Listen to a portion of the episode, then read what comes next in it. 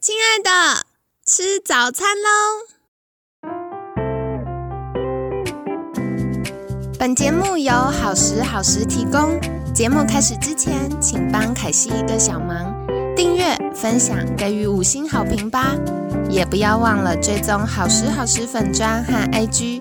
现在也提供 Mr. Box 的订阅式赞助，让我们一起好好吃饭，好好生活，迎接幸福吧！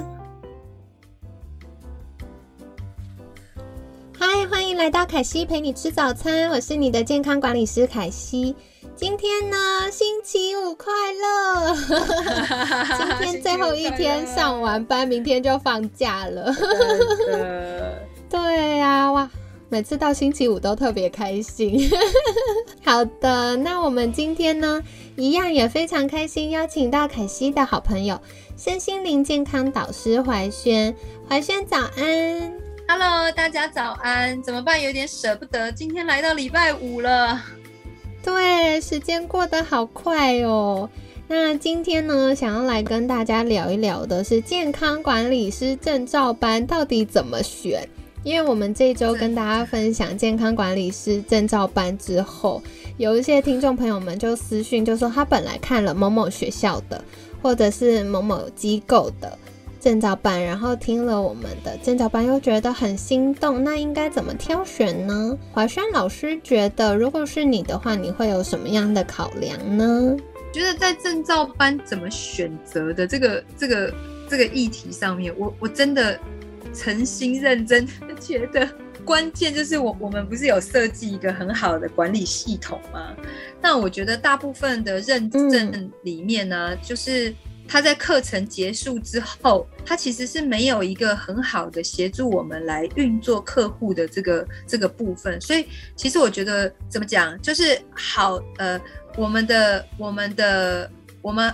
课程内容有可能有很多是不错的，但是我们的课程内容除了有前面的衔接之外，还有后面协助大家的管理工具，甚至我们还有第二阶段的健康管理证照的这课程，所以我是觉得还蛮期待的这样子。那个凯西，你这边会怎么样去看待就是其他的健康管理师的证照？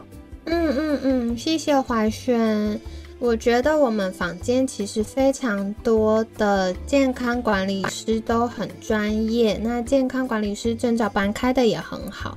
可是我觉得有个最大的差异是，很多健康管理师本来是营养师或者是护理师，所以意思是他们有医疗专业人员的背景之后再来考健康管理师的。有医疗人员的执照，他就是可以做一些职业的，或者是做处方治疗的事情。凯西是从完全的素人成为健康管理师的。我们没有医疗人员的执照，我们不能够做医疗行为的时候呢，就会有一些立场，或者是在服务客户上的限制。那这是我觉得比较大的差异。所以大家在选择课程的时候，第一个是你想要学习医疗专业知识，想要充实自己。像包含凯西自己成为健康管理师之后，我也会常常去上一些其他机构，甚至国际证照，那甚至是医学院开的课，去充实自己的专业知能。但是如果你是从零到一，一开始想要成为健康管理师的话，我就会觉得这是我们课程跟其他房间课程最大的差异。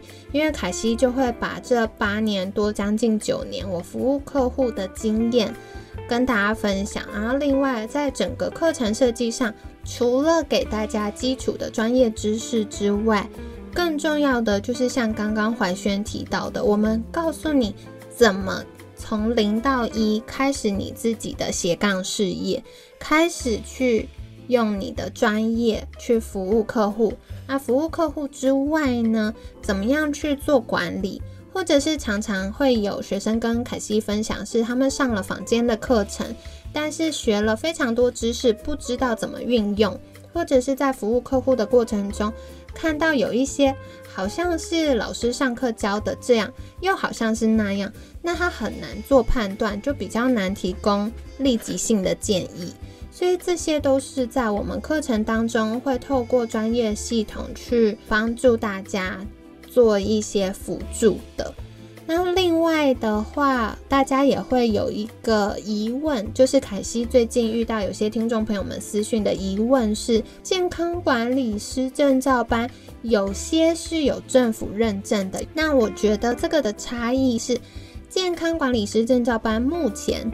在台湾还是证照的状态，它不是执照，不是你没考健康管理师就不能做健康管理师的事情，有考健康管理师证照才可以做，不是，它不是执照，所以没有所谓什么政府认不认证的问题。但有一些机构会帮大家去申请内政部的证照，然后呢，嗯，他就会在内政部。登记说哦有要开这个证照班，可是有了内政部登记之后，它就是一个更厉害的证照吗？其实也没有。所以说回来，就是它只是一个登记在案的证照，而不是一个。代表说你拿出去有公信力的资格，它不是的。目前啦，在台湾，当然希望未来可以有更进一步的规范，可是目前在台湾还是没有所谓政府认证的这件事情。那还有大家也会问，国际证照就比较厉害吗？我觉得大家在挑选国际证照的时候要慎选，因为呢。很多国际证照，它只是国外的单位发的证照，甚至是台湾的人在国外登记了公司之后，用国外的公司发的证照，它不是在业界有公信力的证照。那目前在台湾，健康管理师如果以证照来说，没有所谓国际有公信力的健康管理师证照。给大众就是没有医疗背景的人，如果是有医疗背景的人，的确有一些是国外比较权威机构发的证照，可是前提是你要有医疗背景。